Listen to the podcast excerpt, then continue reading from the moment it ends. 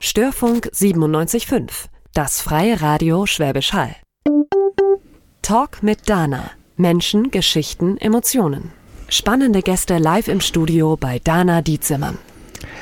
Hallo, heute in Folge 52 habe ich ein aktuelles Thema, was schon aber einige Jahre auch auf dem Buckel hat. Und zwar reden wir über Flüchtlinge und Flucht.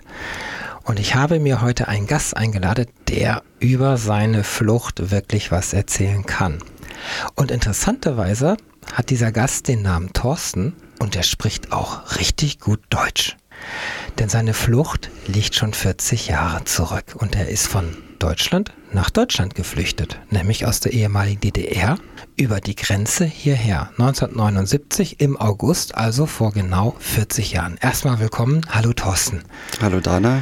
Thorsten Fitzke war damals noch Kind. Du warst zwölf wo das Ganze stattfand. Und wir holen mal ein bisschen aus, nämlich die jüngeren Leute, die jetzt zuhören, wissen vielleicht gar nicht mehr so richtig, was die DDR war. Denn bis 89 gab es diesen Staat und danach sind die Bundesländer, äh, die wir heute haben, daraus entstanden. Und 26 Jahre war eine Mauer drum gebaut und es gab viele Menschen, die von 1963, 64 bis 89, 90 ging das Ganze, letztendlich diesen Staat verlassen wollten. Und unter anderem auch du und deine Eltern und dein Bruder. Und ihr habt das ja auch geschafft, ne? sonst wärst du ja nicht hier. Ja. Ähm, das ist, ähm, ich würde mal das Bild ein bisschen malen. Wenn man in der Kindheit ist und so mit 10, 11, 12, das war doch eine schöne Kindheit erstmal für dich, oder? Ja, also prinzipiell muss man sagen, war das für mich äh, auch nichts anderes wie die Kinder, die hier aufwachsen oder aufgewachsen sind. Ja. Äh, es gab für uns genauso ganz normale Sachen wie Schule, Familie, äh, Kindergarten. Äh, das Aufwachsen war eigentlich was ganz Normales und man hat eigentlich von den Sachen, die so die DDR ausgemacht hat, was die, ähm, die Stasi anging oder solche Geschichten, hat man ja gar nichts mitbekommen, ja. äh, weil man noch viel zu jung war für, für solche Sachen. Nee, da war ja Spielzeug oder Sport, war ja, war ja viel wichtiger in dem Alter. Ja. Ähm, du, ihr wart hinten äh, so in der Region Dresden, das hieß ja immer so das Tal der Ahnungslosen, weil das Westfernsehen nicht bis dahin kam.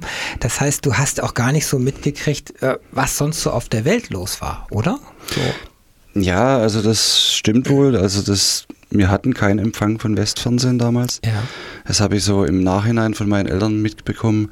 Ähm, Dadurch äh, war es auch das Tal der Ahnungslosen. Aber es hat uns als Kinder eigentlich nicht betroffen. Also wir sind ja. genauso auf dem Hof draußen gewesen, haben gespielt und gemacht und getan, wie andere Kinder auch. Ja, auch so unbeschwert und unbekümmert, ne? Ja, so dieses genau. Ganze. Es, die DDR hat ja auch ein, Schulsystem gehabt, wo, wo, sich viel drum gekümmert wurde, die FDJ, die, die Freizeit, erzähl mal ein mhm. bisschen so, was es so gab, was du als Kind so ähm, an, an Möglichkeiten hattest. Ich bin damals ganz normal in die Grundschule ja. gegangen und habe dort äh, die Pionierzeit äh, genossen, sage ich jetzt mal. Äh, das war ganz normal der DDR, dass man äh, als Jungpionier gestartet hat. Man hatte also ein blaues Schiffchen auf und ein blaues Halstuch. Später wurde daraus ein Thälmann-Pionier. Ah. von Ernst Thälmann, genau. genau. Und äh, wir hatten dann rote Halstücher und rote Schiffchen auf dem Kopf. Und später, da bin ich leider nicht, nicht mehr dazu gekommen, das wäre dann die FDJ geworden. Aber Was haben die Pioniere gemacht? So, was ist das so, so, so, so nach der Schule Veranstaltung oder in den Sommerferien oder wie stelle ich mir das vor? Äh, es war schon so ein bisschen so eine paramilitärische Ausbildung, habe ich so im Nachhinein empfunden. Ah. Als Kind hat man das natürlich nicht gemerkt, aber äh, im Kindergarten hat es schon angefangen, dass man so ein bisschen mit, mit solchen Spielchen äh, begonnen hat. Und genauso auch als Pionier wurde das natürlich weitergeführt in der Schule. Äh, man wurde schon auf das Militärische vorbereitet, für die NVA im Prinzip. Ja. ja. Also ich habe es damals nicht so empfunden. Äh, es war natürlich eine ganz normale Jugend in der Schule. Man kannte ja nichts anderes. Also ich habe dann halt von anderen Kumpels hier in der Schule ja. erfahren, dass das hier ein bisschen anders war, dass es nicht, nicht so straff organisiert war und alles ein bisschen freier. Ja. Deine beiden Eltern, die hatten irgendwann ja die Idee gehabt, oh, wir wollen hier raus. Mhm. Und die haben das natürlich dir als Kind nicht gesagt. Also du hast bis zum Tag der Flucht nichts gewusst. Definitiv nicht. Also es wurde ja im Prinzip alles abgehört von der von informativen Mitarbeitern. Das heißt, in jedem Wohnblock, in jeder Schulklasse war ein Elternteil, äh, wo bei der Stasi äh, informativer Mitarbeiter war. Das heißt, äh, meine Eltern konnten eigentlich niemandem was erzählen, auch nicht den Kindern. Denen erst recht nicht, weil die halt sehr viel reden würden, wenn sie befragt wurden. Ja. Ja, weil Kinder ja noch so unschuldig sind. Genau. Die, die würden ja wirklich alles erzählen. Ja. Also das ist definitiv so gewesen und äh, das hat man halt ver ver verhindern wollen. Selbst meine Großeltern oder meine Verwandtschaft hat nichts gewusst damals. Es war nur unter meinem Stiefvater und meiner Mutter äh, der Plan und der ging auch drei Jahre lang. Die haben das drei Jahre lang geplant. Ja, und dann kam am im August, so 22., 23. August, die Gelegenheit, dass dein ähm, Stiefvater? Stiefvater. Genau, der ist Segelfluglehrer und jetzt, da gab es eine Möglichkeit, entsprechend sich zu betätigen auf dem Flugfeld. Ja. Also mein Stiefvater war in Dresden damals Segelfluglehrer an den Elbwiesen zuerst. Das sind also Wiesen rechts und links der Elbe gewesen. Äh, später dann in Pirna, das ist ein Stück weg von Dresden, mhm. und hat da quasi die, die Ausbildung der jungen Flieger übernommen und hatte dadurch auch Zugriff oder äh, konnte überhaupt in die, in die Nähe von so einem Sportflugzeug kommen, ja. Ja, so ein Sportflugzeug hätte, kann man ja dann auch benutzen. Aber wir waren ja erstmal so beim, beim Segelflug. Um, ähm, also er hat Segelflug machen können. Du hältst beim Segelflieger auch hoch in die Thermik. Mhm. Und äh, das hat er aber nicht nur in Dresden gemacht. Es hat am Anfang in Dresden gemacht, später dann, wie gesagt, in, in Pirna und auch in ja. Klicks auf Wettbewerben und solchen ja. Geschichten. Also er war mit dem Segelfliegen sehr vertraut. Also das war sein Ein, ein und alles damals. Und äh, ja, das war halt über die GST geregelt in der DDR. Das war ein Verein für Sport und Technik. Technik, genau. Ein staatlicher Verein war das. Es wurde also nicht wie hier in der Bundesrepublik in, in verschiedenen Vereinen betrieben, sondern äh, das war alles staatlich ge geführt ja, und geregelt. Was war am 23. August 1979? Wie, hm. fing, wie fing der Tag an? Ja, also wie gesagt, am 23. August äh, war der Fall so, dass wir als Kinder ja auch mit an diesem Flugplatz waren, samt der Mama, also auch die ganze Familie hat dort gezeltet. Und wir waren eigentlich ständig dort unterwegs im Wald und äh, haben gespielt als Kinder. Und damals weiß ich noch, dass unsere Mutter uns immer irgendwie an der Hand gehalten hat oh. und wir uns immer gefragt haben, wieso und warum, warum will sie uns immer bei sich haben. Und äh, war irgendwie seltsam bis dann irgendwann mal später natürlich erst äh, rauskam, dass wir flüchten wollten. Auf dem Sprung waren im Prinzip. Auf dem Sprung waren und wir eigentlich deswegen in der Nähe bleiben mussten oder sollten. Nur hat es an diesem Tag halt nicht geklappt. Was war der Plan an dem Tag? Wir wollten an diesem Tag definitiv flüchten. Wie und womit also? Ja, also wir wollten dieses Flugzeug oder ein Sportflugzeug, das dort an diesem Flugplatz betrieben wurde, um die äh, Segelflieger hochzuziehen, äh, benutzen, um zu flüchten. Ah, also ein Schleppflugzeug. Ein Schleppflugzeug für Segelflugzeug. Genau, was also hinten eine Leine dran hat, dann kommt der Segelflieger dran und genau. dann wird das hochge hochgezogen und oben wieder ausgeklingt. Genau. So. Und dein Stiefvater hatte ja Erfahrung im, im Segelflug, war ja Lehrer, mhm. aber nicht im Motorflug. So.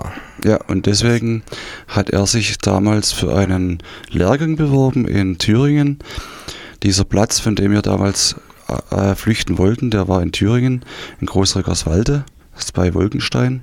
Und ähm, äh, er konnte sich eigentlich nur bewerben für so einen Lehrgang, um in die Nähe von so einem Schleppflugzeug zu kommen. Als Segelflieger war das kein Problem, an Segelflugzeuge zu kommen, aber an Schleppflugzeuge war das ein größeres Problem. Mhm. Wie war die Idee? Den Lehrgang äh, war Mechaniker? Den Lehrgang zu benutzen im Prinzip, um erstens die Maschine kennenzulernen. Mhm. Er hat dann äh, mit dem Chefpilot von dieser Maschine Werkstattflüge gemacht, weil er sich als Mechaniker für dieses Gerät beworben hatte. Dadurch konnte er in der Luft auch mal übernehmen und das Ganze testen, wie das funktioniert. Nur mhm. die Landung und der Start, die waren halt bis dato nicht gemacht worden. Das heißt, äh, ah. das war noch eine kitzliche Sache. Also er durfte auch nie alleine fliegen mit dem. Nee, nee. das ähm, durfte in dem Fall nicht.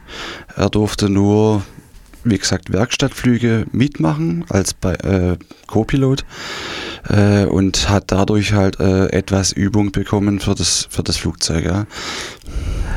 Ja, nun ist es so, man kann man ja dann aufs Rollfeld gehen, ins Flugzeug steigen und losfliegen. Aber so einfach ist es ja nicht. Wie ist das da so organisiert mit dem Flugzeug? Steht das im Hangar? Wie komme ich da ran? Ist es bewacht? Ja, in der DDR war das eigentlich grundsätzlich so, dass ähm, es verboten war, als Familie zum Beispiel in einem Flugzeug zu sitzen und zum Beispiel einen Rundflug zu machen. Es gab es nicht, also das war definitiv nicht erlaubt.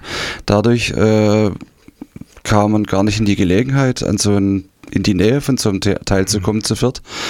Äh, das Flugzeug wurde auch ständig bewacht, äh, über Nacht an einem bewachten Flugplatz, damals in Jansdorf, weiß ich zufällig. Äh, und am Tag wurde es in einen, in einen Verhau geschoben, das heißt, das ganze Fluggelände war umzäunt mit einem Zaun. Und das Flugzeug wurde da über mittags, über die Mittagszeit, wenn es nicht benutzt wurde, wurde es da eingesperrt und keiner, keiner konnte eigentlich äh, an das Gerät rankommen, außer der Pilot selber. Was war die Idee am 23.? Wie, wie komme ich an das Flugzeug ran? Ja, mein Stiefvater ist dann äh, damals in diesen Flugbungalow gegangen, um sämtliche äh, Gerätschaften totzuschalten, sage ich jetzt mal. Äh, er hat damals vom Telefon die Sprechmembran entfernt. Dadurch war es nicht mehr zu gebrauchen und dann gab es noch einen Fernschreiber. Den, den, konnten wir aber auch nicht gebrauchen, weil der, der wo Telefondienst hatte über Mittag, das war ein 14-jähriger Flugschüler, der kannte sich mit dem Gerät nicht aus. Somit war eigentlich äh, der Flugplatz tot, also man konnte eigentlich nur äh, über Laufen zum nächsten Ort äh, an irgendein Telefon kommen. Ja. Wir haben ja 1979, muss man genau. sagen. Da ja. gab es noch kein Handy in dem Sinne. Nein, da gab es gar nichts. Genau, da gab es gar nichts. So. Ähm, irgendwie ist es an dem 23. Jahr ein bisschen schief gelaufen, weil ihr das Flugzeug nicht rausgekriegt habt. Genau. Weil da Leute waren oder wie, wie, wie, äh, was ist da schief gelaufen an dem Tag vor der Flucht? Ja, also dieser Bereich wurde ja, wie gesagt, abgeschlossen mittags, äh, wurde mit einem großen Vorhängeschloss gesichert. Äh, das hatte mein Stiefvater immer normalerweise immer unter, unter, unter seinen Augen gehabt. Aber an dem Tag hat wohl ein Kamerad das Schloss zugedrückt und es war dann zu, richtig zu. Somit konnten wir das Tor nicht öffnen und man konnte auch nicht äh, flüchten an dem Tag. Somit musste man das auf den nächsten Tag verschieben.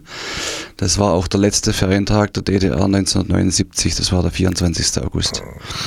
Da ist es ja geglückt, das können wir schon mal vorwegnehmen. Mhm. Das heißt, das Schloss war nur halb zu und somit konnte man es wieder aufkriegen. Am nächsten Tag hat dann mein Stiefvater, wie gesagt, äh, dann auch mehr aufgepasst und ja. äh, wir hatten das Glück, dass die gesammelte Mannschaft, alle Kameraden dieses, dieser, von diesem Lehrgang, dass die dann zum nächsten Ort gefahren sind, um Mittagessen zu gehen per LKW und auch die Fluglehrer sind damit gegangen. Somit war dann eigentlich nur noch ein Kamerad, ein 14-Jähriger, der Telefondienst geschoben hatte und dadurch konnten wir dann das Tor öffnen. Mit, ähm, mit welchem Argument seid ihr nicht zum Mittag gefahren? Gehörtet ihr nicht zu der Truppe? Ja, wir hatten äh, ein bisschen eine Sonderregelung ah. für uns. Wir waren dort mit einem Zelt, mit einem Hauszelt und hatten da uns selber immer gekocht. Sprich, so, okay. äh, wir waren nicht Eigenverpflegung. Eigenverpflegung. Genau. Ah, jetzt, jetzt habe ich es, genau. Aha, ja. So, das heißt, die waren zum Mittag weg, ihr wart alleine und dann ging's los. Ja. Du wusstest bis dato ja immer noch nicht, äh, um was es ging, weil deine Eltern nichts gesagt haben. Aber dann hast du es doch irgendwie geahnt, oder? Jetzt passiert was? Oder hat Papa das gleiche gesagt? Spielchen wie am 23. ging wieder los. Meine Mutter hat uns wieder äh, an, an die, Hand genommen. Ähm, mein Stiefpapa hatte da das Telefon ja präpariert und hatte dann meinen neunjährigen Bruder äh, auf den Co-Pilotensitz ge geschnallt, dass er mir da die Instrumente mal beobachten soll. Vorher hat er dem, dem äh, Kameraden praktisch noch gesagt, er muss mal die Bremsen testen an dem Flugzeug. Da hatten die wohl immer Probleme an dieser Maschine aus Polen. Und dann hat er auch überhaupt keinen Verdacht geschöpft, als mein Stiefvater das Triebwerk anließ und mit meinem Bruder da drin saß. Äh, das Flugzeug lief dann und meine Mutter hat mich dann geschnappt und wir sind zum Tor gegangen und haben dann jeder ein Flügel in die Hand genommen von dem großen Tor und aufgemacht.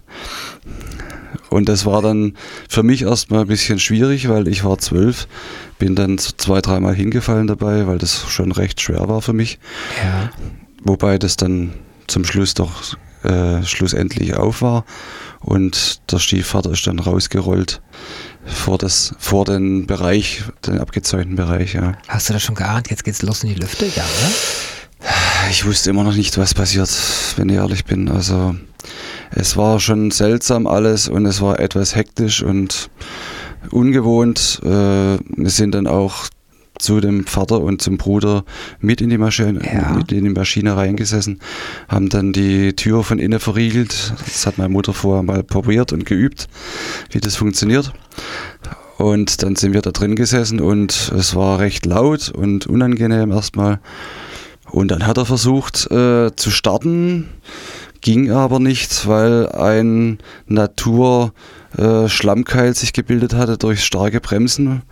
Es hatte Vor nämlich, den Rädern? Ja, es hat sich nämlich am, hatte am Vortag geregnet und dadurch äh, hat er ist ein bisschen schnell rausgerollt und hat sich dann halt einen, Bremskeil geschaffen. Ja, oh. durchs Panik, es geht nicht los. Ich werde jetzt hier, hier weg und ja. äh, ich, ich komme nicht von der Stelle. Ne? Ja, genau. Oh. War in dem Moment natürlich äh, für meine Eltern viel schlimmer wie für uns Kinder weil die wussten ja, was abgeht und wir nicht.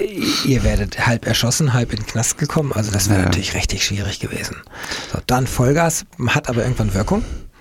Ja, also er hat dann Vollgas gegeben, äh, was die Kiste hergab und äh, es hat sich dann wohl drüber gerüttelt. Die Räder sind dann über den, über den Schlamm drüber gerollt und äh, wir sind dann quasi quer über den Platz äh, auf die nächste Baumreihe zugeschossen im Prinzip. Es ist ein Grasplatz ja gewesen, weil es ja Se Segelflug ist. Äh, ja, Segelflugplatz, ne? Graspiste. Und Graspiste, genau. genau. Und war, da musst du drauf starten. War recht groß, also in allen Richtungen eigentlich zu befliegen. Äh, deswegen äh, war Landebahn, Startbahn war uninteressant in dem Moment, Hauptsache hoch. Gas hoch und mhm. klappen. Ja, genau. Ja, und dann war halt das Problem, dass er unterwegs gemerkt hatte, dass die Klappen noch ausgefahren sind. Wenn Landeklappen ausgefahren sind, äh, vernichtet man Auftrieb. Das heißt, man konnte eigentlich nicht starten. Das hat er dann aber noch kurz bevor er auf den Wald zukam gemerkt und hat sie eingefahren und ist dann über die Wipfel, über die, Wipfel, über so. die Bäume drüber und in die nächste, ins nächste Tal wieder runter. Ja. Was hing noch hinten dran? Ja, also meine Mutter hat dann unterwegs noch gemerkt äh, im nächsten Tal, dass hinten das Schleppseil noch dran hing, äh, mit dem man die Segelflugzeuge hochzieht. Und das war natürlich nicht ungefährlich, wenn man so tief liegt, weil man einfach auch Baumberührung haben kann und ja. äh, dann eventuell runtergezogen wird. Ja. Noch so eine Tanne hinten dran hängt. So. Mhm. Und das kannst du aber abklinken, ne? So Kann man von vorne, konnte man das abklinken, genau, oder ausklinken, besser gesagt. Und hat dann mein Stiefpapa auch gemacht. Ähm, wir sind dann praktisch frei geflogen und äh, das sind 50 Meter Höhe, das heißt zweifache Baumwipfelhöhe, muss man sich das vorstellen. Man musste so tief fliegen, weil ungefähr ab 100 Meter Höhe über Grund wurde dann äh, äh, das, der Transponder wirksam, den man dann praktisch auf dem, ah. auf dem Bildschirm sieht. Und das heißt, das Radar hätte dich das erfasst? Das Radar hätte uns erfasst, genau. Und äh, das wollten wir natürlich verhindern, so lange wie möglich. Oder überhaupt um nicht aufzufallen und äh, nicht abgefangen zu werden, weil mein Stiefvater hat damals über NVA-Kollegen herausgefunden, dass wohl äh, auf Luftfahrzeuge an der Grenze nicht geschossen werden darf. Sprich, äh, er hat deswegen erst die Flucht gewagt mit zwei Kindern, ah. weil er das wusste. Äh, wenn sie uns auf uns schießen hätten können, da hätten wir es wahrscheinlich gar nicht gemacht. Gell? So, dann seid ihr in der Luft und hangelt euch so von Berg zu Tal und, und äh, von Tal das, zu Tal. Ja, das wirklich äh, über die Hügel knappen rüber und mhm. keine Hochspannungsleitung und diese ganzen Geschichten. Windräder gab es da noch nicht an der Stelle. Mhm. Ja, wusstest du in welche Richtung? Also wusste dein Vater das? Weil Kartenmaterial war ja schwierig zu kriegen. Also ich habe es hinterher erfahren, dass mein Stiefvater das von einem Globus oder aus dem Atlas herausgenommen hat. Sprich, ähm, Flugkarten gab es in der DDR überhaupt keine von der Bundesrepublik.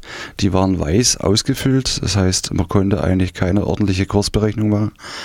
Und äh, er hat dann damals eine Grobrichtung äh, herausgefunden im Atlas von 240 Grad nach Nürnberg.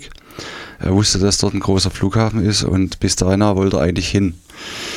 Und äh, es ja. kam da allerdings etwas anders. Ja, erzähl.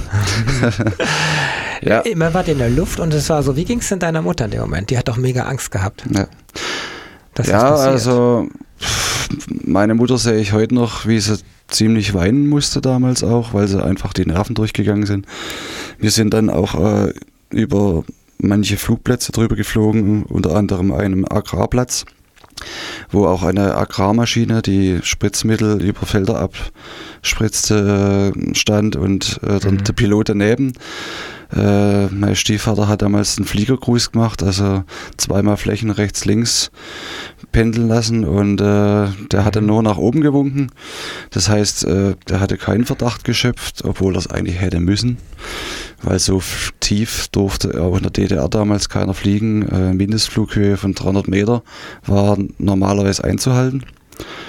Und ähm, ja, und dann kam irgendwann ein Doppeldecker, der unser Kurs gekreuzt hatte, über uns geflogen im 90-Grad-Winkel. Der hätte uns eigentlich auch sehen müssen. Hat er aber wohl nicht, Gott sei Dank. Äh, somit sind wir eigentlich schnurstracks Richtung Grenze geflogen. Es waren ja. Wo, wo ihr meintet, wo die Grenze ist. Also hast ja keine Ja, Karte also Westen gehabt. war schon. Äh, das war ja tagsüber. Das heißt, die ja. war nicht beleuchtet. Das wäre ja nachts so ein bisschen noch so, äh, da wo es hell ist, da muss ich hin. Hm, Aber nee. es, es, ging ja nicht. Ne? Aber immer Kurs 240 und dann. Kurs 240 und irgendwann Bayern. muss der Todesstreifen kommen. Äh, so war die Idee. Und dazu kam aber dann doch, dass das Erzgebirge, über das wir flogen, äh, gewisse Geländeform hat, die sich etwas biegt nach Norden hoch. Dadurch wurde mein Stiefvater etwas abgelenkt. Äh, er flog zum Schluss nicht mehr Westen, wie er es eigentlich wollte, sondern das ging dann schon Richtung Norden. Oh. Und äh, da kam dann halt auf der bundesdeutschen Seite das Problem dazu, dass wir dann schon in eine falsche Richtung flogen und nicht mehr nach Nürnberg. Das, ja, weil wenn man von Thüringen oder von der ehemaligen DDR nach Westen will, fliegt man runter nach Bayern. So, das heißt gen Süden eigentlich eher nicht gen Norden. So, das ist äh, so, aber ihr habt es ja gemerkt noch. Ja. Oh, oh. Ja, also es war dann irgendwann mal der Fall, dass wir Tatsache übers Dreiländereck in die Bundesrepublik eingeflogen sind. Ah. Ich habe heute noch das Bild im Kopf, als ich als kleiner Junge den Wachturm neben mir auf äh, neben mir kam sah und äh, den, die Soldaten, die da praktisch drin standen mit dem, mit dem Fernstecher, die uns da beobachteten, wie wir über die Grenze fliegen. Äh, das hat sich bei mir recht eingeprägt, das Bild. Auch fuhr da ein LKW unten die Grenze lang mit Wachsoldaten. Äh, und die taten alle nicht dergleichen, die konnten ja nichts mehr machen im Prinzip. Die haben sogar noch gewunken von unten hoch. Oh. Das ist das Bild, was ich von der Grenze noch behalten habe, ja. Also wo wir da drüber geflogen sind, in zweifacher Baumhöhe, ja. Äh, äh, ja, möglichst tief. Also naja. die, die Grenzanlagen, das sind über 800 Kilometer äh, zwischen der ehemaligen DDR und, und Westdeutschland gewesen und das ist ja ein riesenbreiter Sandstreifen, kann man sagen, der auch vermint ist teilweise. Mhm. Davor der Kolonnenweg, wo die LKWs fahren dürften. Und dann kommt der große Zaun. Mhm. Und das ist super sichtbar. Es ist ein riesen äh, Landmark, würde man heute so sagen. Und das, da war, war klar in dem Moment, wenn ich das überfliege, juhu, jetzt bin ich rüber. Ja. Und, und im Westen, um nochmal sicher zu sein, sah ja irgendwie alles anders aus. Die Häuser, genau. die Farben. Also für uns als Kinder war das äh, auch für meine Eltern offensichtlich, dass wir im Westen sein mussten, da die Häuser auf einmal alle weiß waren und im Osten waren sie alle grau. Wegen der Braunkohle und dem Angebot von Hausfarben, die nur, ich glaube, drei oder vier waren auf der Palette ja, vorhanden. Ich glaube, es war äh, zum einen Luftverunreinigung und ja. zum anderen halt grauer Putz, denn es gab nichts anderes in der DDR zum, damals. Zum weiße Farbe zum Anstreichen war ja. halt nicht, nicht verfügbar. Genau, genau. Es ist gerade aus. Dann ist ja ein schönes Gefühl, im Westen zu sein. Aber dann ist ja was passiert, denn im Westen kann nicht einfach jeder so rumfliegen. Was mhm. ist da passiert dann? Ja, wir sind dann auf, wie gesagt, in bundesdeutsches Luftraum eingeflogen und äh, waren dann offensichtlich ja hier in der BRD, wie man so schön damals gesagt ja, hat. Dem Klassenfeind. genau, haben dann die Westautos unter uns fahren sehen, die Mercedes, die Audis, die BMWs. Und äh, auf einen Mal war dann äh, ein Hubschrauber neben uns, der uns dann begleitet hat. In greifbarer Nähe, sage ich jetzt mal. Äh, mein Stiefvater hatte damals zum Glück oder auch mit Absicht seinen Funk ausgeschalten am Flugzeug und konnte dadurch auch nicht irgendwie angesprochen werden durch irgendwelche andere Flugzeuge oder durch den Funk überhaupt. Ja, der wäre ja nur noch nervöser geworden. Genau. Ne?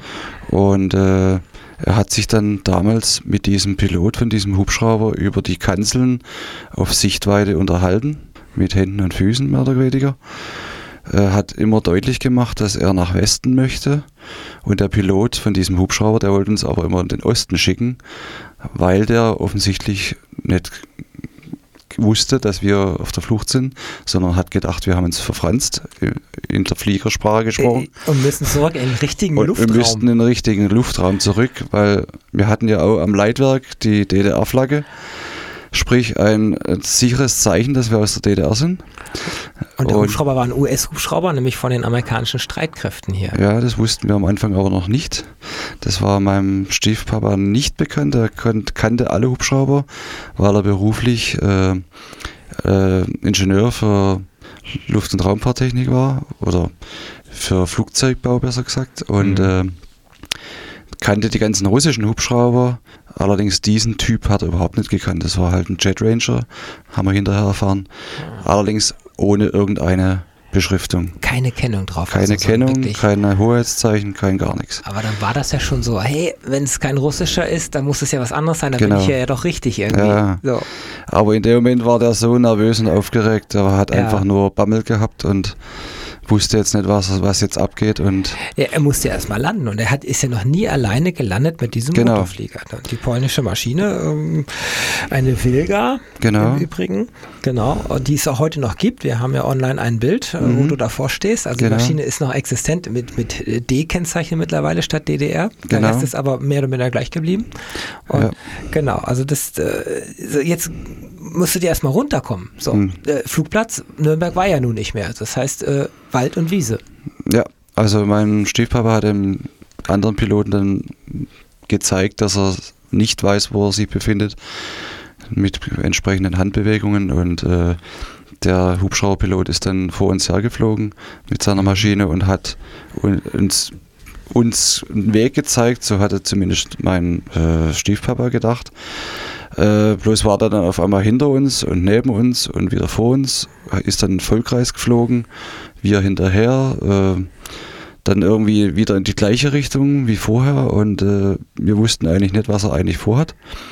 Irgendwann hat er uns dann doch ein, eine Landestelle für einen Hubschrauber gezeigt, die aber als Flächenflugzeug nicht brauchbar war. Äh, ja, zu kurz. Zu kurz. zu huppelig. Und äh, irgendwann äh, waren eben dann die Faxen dicke und hat sich dann im Prinzip selber eine Wiese gesucht, weil er eigentlich dann doch auch runter wollte, nachdem es klar war, dass wir dann auf der bundesdeutschen Seite waren. Ja. Und äh, ja, die Nerven waren dann halt auch angespannt und er wollte eigentlich das Ding da sauber runtersetzen, ohne dass was passiert. Und hat dann auch in Grenznähe, muss man sagen, äh, eine Wiese gefunden, die geeignet war. Wobei die schon wieder kurz vor Grenze war. Das heißt, wir sind damals fast schon zurück. Fast schon wieder reingeflogen, weil wir unterhalb von Suhl, südlich von Suhl, in so ein, in so ein Eck von bundesdeutscher ja. Seite her, oberhalb von Kronach, fast wieder in DDR reingeflogen sind. Ja. Aber er hat damals auch gesagt, er hätte diese Grenze, diesen Streifen, diesen breiten Streifen nie wieder überflogen. Das heißt, er hat vorher abgedreht und ist dann offiziell so zwischen ein bis zwei Kilometer von der Grenze weg äh, sicher auf einer Wiese gelandet dann mit uns drin und musste dann auch immer links bremsen, damit er rechts nicht in den Wald rollt, oh. weil die Wiese auch noch schräg war, der Länge nach. Und äh, ja, hat dann aber alles gut geklappt. Wir sind dann, wir haben dann angehalten mit dem Flugzeug. Der Hubschrauber kam dann, hat sich dann direkt vor uns hingesetzt. Dass ihr nicht wieder starten und abhauen könnt? Dass man nicht wieder wegkommt, genau. okay, und dann stiegen GIs bestimmt aus. Ja, also ähm, der Pilot von dem Hubschrauber hat dann die Tür aufgemacht, mein Stiefvater hat die Tür aufgemacht. Das war dann wie so in einem Film, muss ich sagen. Äh, die haben dann beide Handshake gemacht und äh, mein Stiefpapa hat den Piloten äh, sagen wollen, er ist jetzt auf der Flucht gewesen und möchte um politisches Asyl beten, was der andere wahrscheinlich mit Sicherheit nicht, nicht verstanden hat, weil er, weil er nicht so gut Deutsch konnte. War aber in dem Fall nicht schlimm. Ja, also dann, dann ein Amerikaner, der euch dann letztendlich da als erstes begrüßt genau. und äh, hurra, wir sind im Westen. Ja. So, und dann ging das volle Programm los. Ja. So, was kam dann? Dann war, also innerhalb von, schätze ich mal, fünf bis zehn Minuten war die, die benachbarte Ortschaft Kehlbach, die das damals war, auf dieser Wiese gestanden und hat unser Flugzeug begutachtet mit uns zusammen und äh, hat äh, eigentlich recht schnell gewusst, anhand von dem Kennzeichen ja, hinten am Flugzeug, dass das eine Maschine aus dem Osten ist, die wohl hier, hier rüber geflogen ist und abgehauen ist.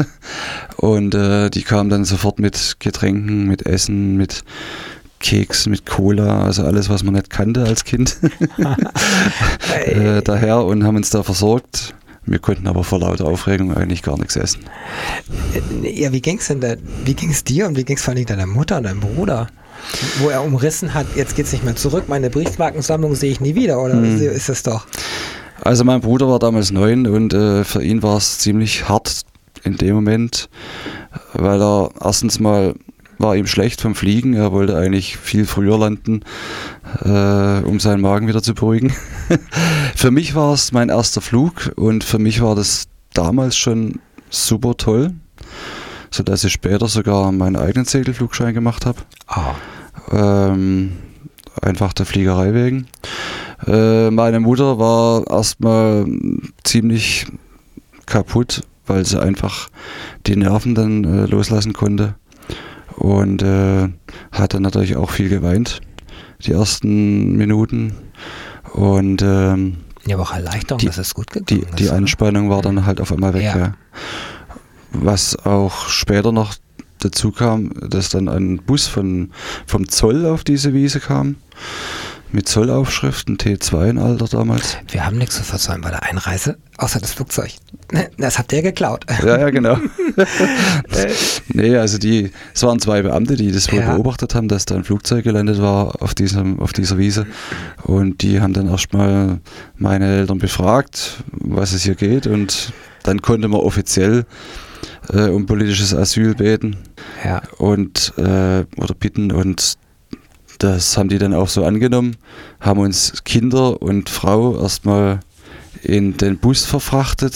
Das war der Bundesgrenzschutz, denke ich mal. Ja, also, da stand Zoll dran. Sta stand Zoll der dran. BGS war das, genau. Also heute heut wahrscheinlich BGS. Und dann sagte, saßt ihr im Bus und wurdest weggefahren. Ja, also das Flugzeug wurde erstmal abgesperrt von den Grenzbeamten und auch von den GIs. Da wurde auch ein, eine Wache davor gestellt von der Army ihr habt ja nichts mitnehmen können, ne? Keine Koffer mit Klamotten, nichts. Du hast nur Papiere und, und. Also wir als, sage ich mal, Die Kinder? Mutter und Kinder. Kinder. Wir ja. hatten nur das an, was wir anhatten. Ja. Und mein Stiefpapa hatte damals die wichtigsten Akten dabei in einer Mappe, die unauffällig war auf dem Flugplatz. Ah. Also man durfte ja nicht irgendwelche Koffer irgendwie rumhantieren. Da wäre ja sofort aufgefallen, dass was wir irgendwie was vorhaben. Ja. Und so eine Mappe, die war halt äh, nicht schlimm, die konnten wir überall mitnehmen. Da waren dann halt Ausweispapiere drin und Geburtsurkunden, ja. noch ein paar Ostmark, schätze ich mal. Ihr habt den Trabant 6 und 1 zurückgelassen. Der ist heute auch nichts mehr wert, aber auf den habt ihr bestimmt auch ah, 20, er, er wird wieder was wert. Ist, er, ne? ist bestimmt 20 Jahre Wartezeit war es so damals irgendwie obligatorisch. Ja. Also das Auto stand am Flughafen, die Mietswohnung in Dresden, alles wurde im Prinzip wirklich verlassen und ja. ihr seid ins Polizeirevier verfrachtet worden. Mhm. Wurde dann doch mal aufgenommen, die Sachen? Ja, also mhm. wir wurden dann komplett als Familie mit dem, mit dem Bus dann in die nächste Polizeistation verfrachtet. Äh, die haben erstmal ganz große Augen gekriegt, dass da eine, eine geflochtene, äh, geflüchtete Familie ja. äh, daherkommt und ähm, wir hatten dann die ersten zwei Nächte oder drei Nächte auch dort in der Bahnhofsmission verbracht und haben dort erstmal gebrauchte Kleider bekommen, damit man überhaupt äh, überlebensfähig war. Und auch einen Waschbeutel für jeden. Ja. Essen und Trinken logischerweise. Und äh, mein Stiefvater wurde dann erstmal auch auf dieser Polizeistation längere Zeit verhört, um erstmal Klarheit zu kriegen, was da überhaupt passiert ist, was da gelaufen ist. Ja, und später war es dann so, dass quasi der BND informiert wurde und der das dann auch übernahm und uns komplett als Familie quasi dann in Ludwigstadt abgeholt hat und über Pressig nach München verfrachtet hat, um das Ganze natürlich aufzutrieseln und zu begutachten, ob das alles seine Richtigkeit hat. Doppelagenten, was auch immer. Genau. Also es, ja? Es gab wohl zu dieser Zeit äh, auch als Familien getarnte Flüchte ah. oder Fluchten und äh, die wurden dann also wurden Spitzel in die in die Bundesrepublik verfrachtet, äh, getarnt als Flucht und der BND war natürlich drauf und dran, äh, das rauszukriegen, ob das bei uns eine richtige Flucht war oder nicht. Also sie war ja schon spektakulär. Ich habe ein bisschen recherchiert. Es gab nur wohl zwei Fluchten vorher mit dem Flugzeug, die erfolgreich waren. Und äh, diese ganz berühmte Flucht äh, im, einen Monat später, am 16. September, mit dem selbstgenähten Ballon, wo mhm. acht Leute geschafft haben, rüberzukommen. Und ich nehme schon mal vorweg, die Folge war durch eure Flucht, sind doch tatsächlich von den 77 Flugplätzen 42 dicht gemacht worden, mhm. damit keiner mehr abhaut und der Rest war Sperrzone und die 35, äh, die da so noch so übrig blieben, da war nur Linientreue und so. Also ihr habt da ganz, ganz viel bewirkt. Das vielleicht wir es gleich auch noch. Da hast du später auch gespürt, als du, als die ganze offenbar wieder drüben warst. Mal. Also das ist ähm, mit dem Segelflieger, das ist, ist ein paar Mal passiert und ansonsten natürlich nur mit dem Ultraleichtflieger und aber es gab gar nicht viele Fluchten an der Stelle. Und insofern war die sehr erfolgreich. Mhm. Also und äh, kann man auf der einen Seite stolz drauf sein, auf der anderen Seite ist natürlich traurig, äh, was überhaupt alles passiert passiert ist. Ihr seid dann ins Gästehaus der BRD verfrachtet worden mhm. an der Stelle und habt dort ein bis zwei Wochen residiert als Gäste der Bundesrepublik Deutschland. Ne? Genau. Ja, wir wurden also in das Gästehaus der Bundesrepublik Deutschland nach Grünwald in München gebracht, wo dann der BND, mein äh, Stiefpapa, äh, mhm. längere Zeit natürlich verhören musste, um sicher zu sein, dass es kein Spitzel ist uns als Restfamilie hat man dann einen Beamten zur Seite gestellt, der mit uns dann äh, verschiedenste Einrichtungen besuchen durfte. Äh, zum Beispiel ist er mit uns in Zoogange oder auf die Zugspitze hochgefahren und solche Geschichten. Mhm, Touri-Programm. Touri-Programm äh, im großen Stil und dann auch noch mit einem 7er BMW gefahren, für damals für uns oh, natürlich der Traum. Am Trabant 601, ne? Ja. ne. Und dann stehst du ja vom Anfang, also du ja nicht so besonders, aber vor allem deine Eltern, die stehen ja bei Null und können ja komplett neu anfangen. Mhm. So, und da kann man sich, damals konnte man sich noch aussuchen, wo man hin darf. Mhm. ja, zu diesem Zeitpunkt ging das noch. Mhm. Äh, also nachdem dann klar war, dass äh, das eine echte Flucht war und keine äh, Spitzelflucht so quasi, ja. äh, durften wir dann auch das Gästehaus verlassen dann und nach Gießen ins Durchgangslager, wo jeder Übersiedler, Umsiedler durch musste, um erstmal einen medizinischen Test äh, zu machen und die ersten Ausweispapiere zu erhalten von bundesdeutscher Seite. Und äh, da hieß es dann, äh, man durfte wählen, in welches Bundesland man möchte oder überhaupt wohin.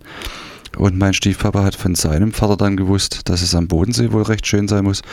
Ist dann damals hergegangen und hat gesagt, ich möchte gerne an den Bodensee. und äh, dort sind wir dann in ein Übergangswohnheim eingezogen äh, in Kressbrunn am Bodensee, wo wir dann auch acht Monate verbracht haben. Ja, mit Blick auf die Alpen und so weiter, das ist natürlich schon schön. Ne? Mhm. Du bist dann schon in die Schule dort gekommen? Ja. Ich durfte dort in die Realschule dann gehen. Mhm musste allerdings nochmal eine Klasse wiederholen, da ich ja in der DDR Russisch gelernt habe, also die erste Klasse, wo man Russisch lernen musste, hatte ich hinter mir und äh, dafür aber kein Englisch. Deswegen musste ich nochmal Englisch wiederholen und war deswegen, äh, durfte eine Klasse wiederholen. Dadurch, ja, So, die Bücher waren natürlich anders und ja. wie war das unter den Mitschülern? Ja, war etwas verhalten am Anfang natürlich. Äh, in der Bundesrepublik kannte noch keiner so richtig äh, Leute aus Sachsen. Der Dialekt war natürlich äh, irgendwo auch ein Hindernis, oh. was, mhm. was das angeht, Freundschaften zu knüpfen. man wurde am Anfang natürlich auch etwas belächelt, ob des komischen Dialekts, aber ich sage mal, als Kind oder als junger Mensch ist das nochmal eine andere Qualität wie als Erwachsener. Also man ja. hat schon auch Kumpels gewonnen dann. Hauptsächlich Kumpels. Mit den Frauen ging da nicht so viel. ja, Vorbehalte und, und oh, viele, viele Dinge. Ihr seid aber dann vom Bodensee, ich meine, das war auch nur so ein Übergangswohnheim, auch dann mal weggezogen aufgrund des Jobs vom, mhm. vom Stiefvater. Mein Stiefvater war ja, wie gesagt, Ingenieur für Flugzeugbau in der Werft in Dresden damals, in Klötsche. Ja, da können wir kurz einhaken. Nämlich, ich habe dich mal gefragt, warum ist er eigentlich abgehauen? Ich meine, das ist eine Mangelwirtschaft war und dass man durch die Gegend fahren musste, um was zu organisieren. Das ist klar. Mhm. Aber er war unzufrieden mit dem System. Ja. Das kam auch immer wieder hinterher raus, also durch Erzählungen hauptsächlich, wo ich dann auch älter war, habe ich das erst richtig verstanden, dass er halt äh, Tatsache mit diesem System nicht konform war diese Reisebegrenztheit, dieser Verdienst, den man trotz Studium hatte. Man hat im Prinzip ähnlich gut verdient wie jetzt ein, ein guter Maucher, obwohl man studiert hat. Und äh, das hat ihn natürlich dazu bewogen, äh, sein Leben ändern zu wollen. Und viel große Auswahl gab es da nicht in der DDR. Also man konnte eigentlich im Prinzip nur das Land verlassen, um anders zu leben. Ja. Aber das ging ja nicht so einfach. Also man kam so über Ungarn teilweise schwer weg. Ähm, Ausreiseanträge in der Regel keine Chance. Ganz im Gegenteil, wenn du eingestellt hast, hast du schon ein Problem gekriegt, weil mhm. du ja da nicht republikkonform oder treu bist. Mhm. Und das war nicht sein Ding, immer diese Beobachtung und dieses Regime Treue. So. Genau. Und ansonsten keine Anerkennung für, für ein Studium. Das geht natürlich nicht in einem Bauern- und Arbeiterstaat. Genau. Ja. Ja, und dann ging es auch weiter mit mit, dem, mit der Mangelwirtschaft an sich auch. Ich weiß es, als Kind habe ich das öfters mitbekommen, wenn dann mal Geburtstage anstanden, anstanden äh, war es schwierig, äh, überhaupt kalte Platten zu Hause zu machen oder solche Geschichten und die entsprechend mit Petersilie oder sowas zu verzieren. Es gab einfach nichts und man musste x Läden abklappern, um mal einen Strauß Petersilie zu finden zum Beispiel. Oder immer nur Beziehung, Tauschwirtschaft. Oder nur Beziehung, genau. Du, du hast das, ich habe das und das sonst. Ja. Das ist anstrengend natürlich. Und ja. wenn ab und zu mal ein Westauto irgendwo langfährt, weil da einer irgendwo Besuch kriegt, dann siehst du einfach auch, wo du stehst und wo die anderen sind. Mhm. Und das, das ist natürlich schon. Mhm. Fuß zu fassen ist natürlich dann hier, ist es einfach gewesen? Mm, er hat sich dann recht schnell am Arbeitsamt Friedrichshafen gemeldet mhm. als arbeitssuchend und wollte natürlich in seinem alten Job wieder arbeiten, wenn es geht, bei der Lufthansa. mhm. hat sich dann auch äh, beworben bei der Lufthansa und hat dann auch einen Job angeboten bekommen in Hamburg, in Fuhlsbüttel, äh, wo ein Lufthansa-Standort ist. Und äh, da hätte er eigentlich anfangen können, wenn die Dauer des Aufenthalts, den er bis jetzt hatte, nicht so kurz gewesen wäre, weil er hatte nach, sagen wir mal, Eingangstest und Kennenlernen seines neuen ja. Chefs erfahren, dass er äh, fünf Jahre in der Bundesrepublik sein muss, um so einen Job zu kriegen, weil die einfach auch Angst hatten vor Spionage. Die haben dem BND quasi nicht ja. geglaubt in dem Fall. Ja. Das heißt, der, Lof, der Job bei der Lufthansa, das war leider nichts. das war dann leider nichts, ja. Er hat sich da nicht unterkriegen lassen, dadurch äh, hat es so akzeptiert und hat sich dann weiter beworben und hat dann bei der Firma Stiel Motorsägen mhm. äh, sich beworben und das in Ludwigsburg, hier in Baden-Württemberg. Und äh, die haben den dann genommen im Prinzip und er hat sich da ganz gut eingearbeitet, durfte dann erstmal in Ludwigsburg im Hotel übernachten. Ja. Und die Restfamilie, wir waren noch am Bodensee. Wir sind dann aber, nachdem er dann eine Wohnung gesucht hat und die in Oberstenfeld gefunden hat im Kreis Ludwigsburg, äh, nachgezogen. Das war dann im Mai 80. Mhm. Äh, war für uns eine halbe Weltreise, das weiß ich noch. Wir sind da mit, mit verschiedensten Bummelzügen von, von, von Friedrichshafen hier Ins nach Ludwigsburg. Ja, genau. Da hängst du aber immer noch rum. Also du bist, bist ja hier so geblieben dann. Also das ist der Bodensee. Heute würden viele hier sagen, oh, der Bodensee, da ist Alpenpanorama. Aber mhm. Äh, ja, manchmal muss man dem Job oder eben den Eltern hinterher mhm. und äh, ja. Ja, ausschlaggebend damals war natürlich logischerweise der Job. Ohne Job wäre gar Klar. nichts gegangen. Äh, meine Mutter hat dann auch in der gleichen Firma angefangen als Sachbearbeiterin. Ah. Und äh, wir waren dann relativ gefestigt im Raum Ludwigsburg. Bin dann auch in Großbodwart zur Schule gegangen, in die Realschule. Ja. Und durfte da ab der sechsten Klasse neue Freunde gewinnen. Und ja. Ja, ah, das, die Presse hatte ja schon Interesse daran. Ne? Also das ist, äh, so. da wurde ein Film gedreht dann damals vom Bayerischen Rundfunk und mhm. ihr habt so ein bisschen die Flucht auch nachgestellt, sprich nochmal reinsetzen ins Originalflugzeug. Das war doch nicht mehr da, ne? Ja, also der Bayerische Rundfunk kam dann auf uns zu, der hatte das auch damals mitbekommen, dass wohl in ihrem Land was passiert war, wo, man, wo es sich lohnen würde, einen Film drüber zu drehen. War ja selten. Ja, war selten und äh, es war dann aber kein Dokumentarfilm, äh, es, war es war ein Dokumentarfilm und kein ja, Spielfilm, Spielfilm, so wie bei der Ballonflucht. Ja. Ähm, wir waren dann also selber die Mitwirkenden. Das Flugzeug hatte man dann äh, durch das, dass es natürlich wieder in die DDR zurückgebracht wurde damals, 79. War ja nur geliehen. Es war ja nur geliehen. äh, nicht mehr zur Verfügung gehabt, äh, um Flugzähne nachzustellen.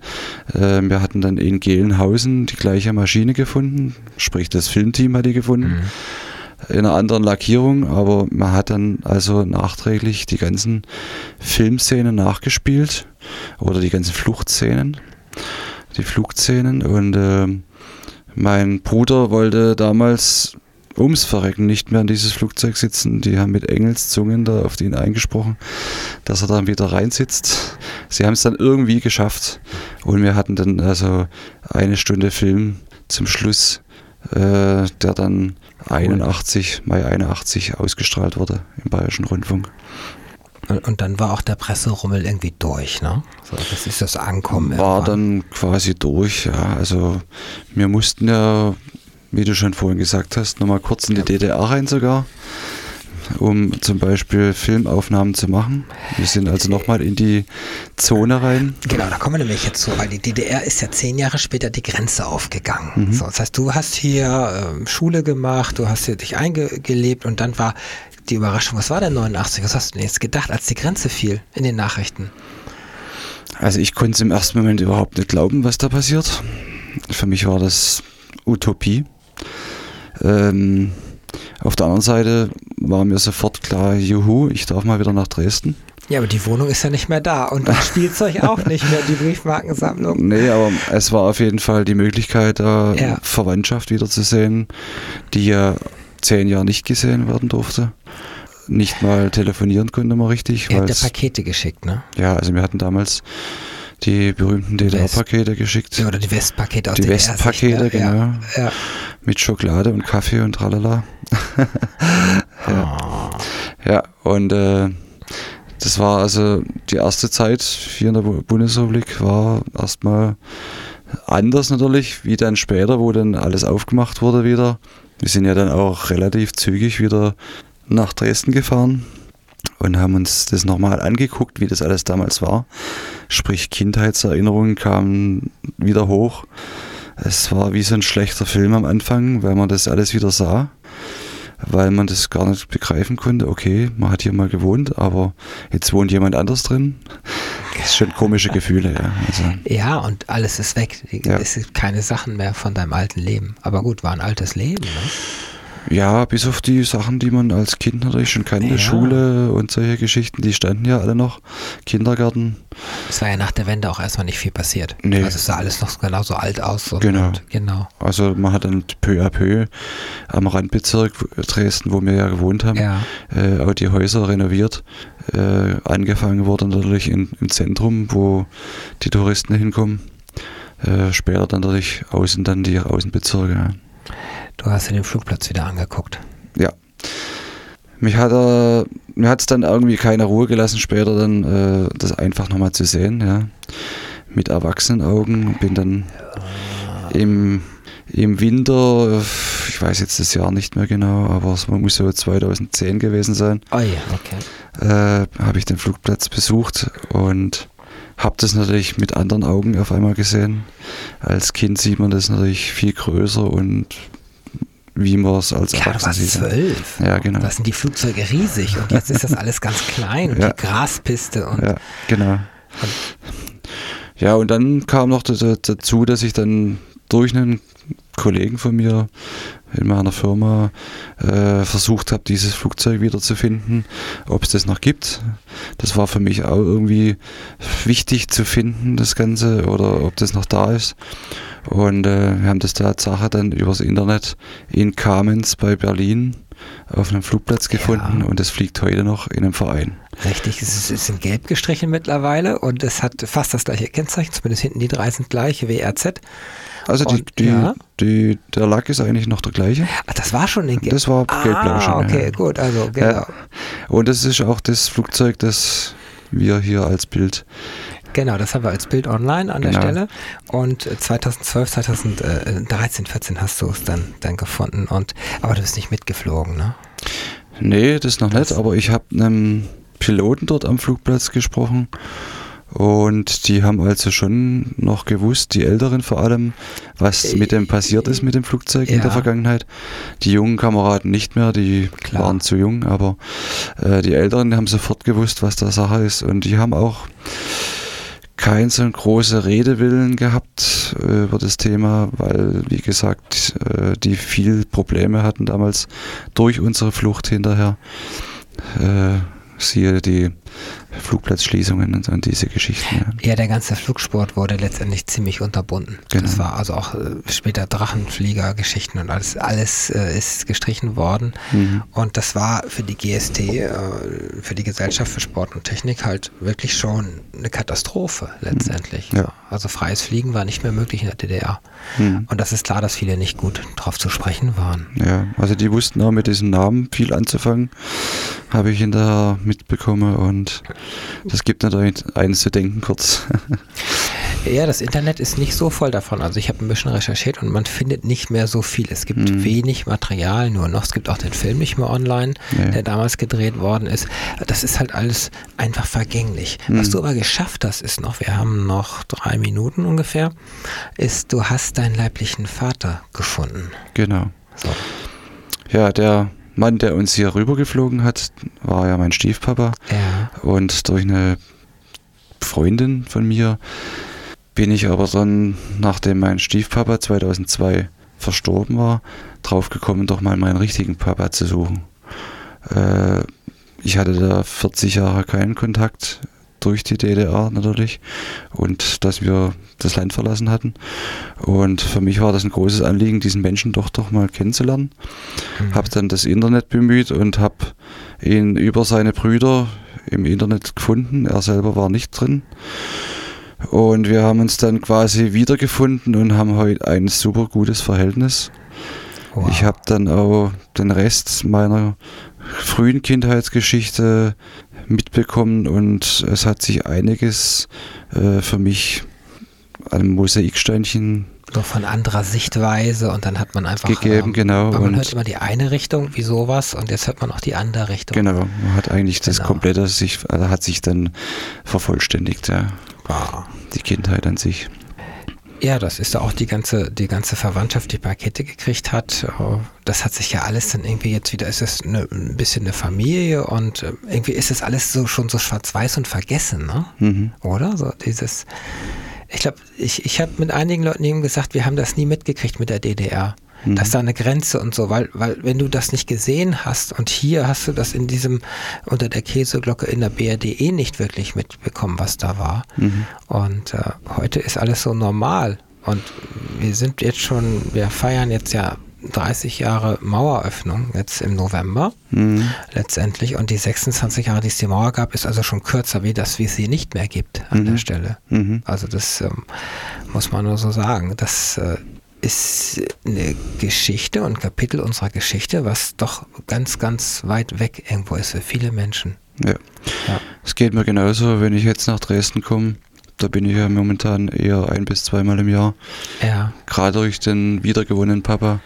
Äh, ich, mich wundert jedes Mal, dass hier in der DDR jetzt oder in der ehemaligen DDR im Prinzip alles so gleich ist wie hier in der Bundesrepublik und das war ja lange Zeit nicht der Fall. Also es gab lange, lange Zeit. Ich kenne die Frauenkirche noch, wie sie zusammengefallen ja. war. Also, heute ist alles aufgebaut. Und, ja, genau. Es sind zwar nicht blühende Landschaften unbedingt, aber es ist einfach fast schon so wie hier und teilweise mhm. sogar ordentlicher, weil ja. hier, hier, wenn Stau haben mit Investitionen, letztendlich sind wir wieder ein Land, wie es früher war und genau. so. Ne? Und die Straßen sind teilweise besser wie hier. ja. und, und irgendwie ist so aus der Fliegerei, du hast ein bisschen Fallschirmsprung, aber nicht oder sowas hast du nicht versucht. Ne? Ja, also ich mit, mit 18 habe ich mal Fallschirmsprung ah. betrieben äh, ja. mit einem Klassenkameraden von mir und der springt aber heute auch noch. Sprich, der hat jetzt bedeutend mehr Sprünge wie ich.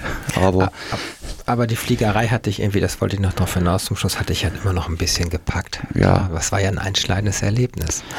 Boah, du, wir hm. sind schon rum mit ja. der Sendezeit. Im Studio heute bei Talk mit Dana Folge 52 war Thorsten Fitzke und Thorsten hat erzählt von seiner Republikflucht. Klingt komisch, aber so war es ja damals. Ja. 24. August 1979 aus der ehemaligen DDR, den Staat gibt es nicht mehr, in die Bundesrepublik Deutschland, von Thüringen nach Bayern. Genau. Und es hat geklappt, keiner hat geschossen, das Flugzeug ist rüber. Und heute stehst du im Leben und alles ist gut, ne? Ja. Nichts Spektakuläres. Nee. du hast so in, dieser Form auch so zum ersten Mal, denke ich, in den Medien darüber erzählt. Also alles passt, ne? Ja, als Erwachsener muss ich sagen, ja. habe ich das jetzt das erste Mal, ja. damals im Film natürlich auch, ja, aber da halt mit Kinderaugen. Aber es war gut, dass ich das jetzt auch mal machen konnte als 52-Jähriger. Ja, also in der Sendung 52. Genau. Danke. Ja, gerne die Gelegenheit. So, danke fürs Unterhalten. Ja, so, bitte. Gut, bis denn. Ich, ich habe noch ganz kurz über den Wolken, aber das äh, schaffen wir kaum noch anzuspielen.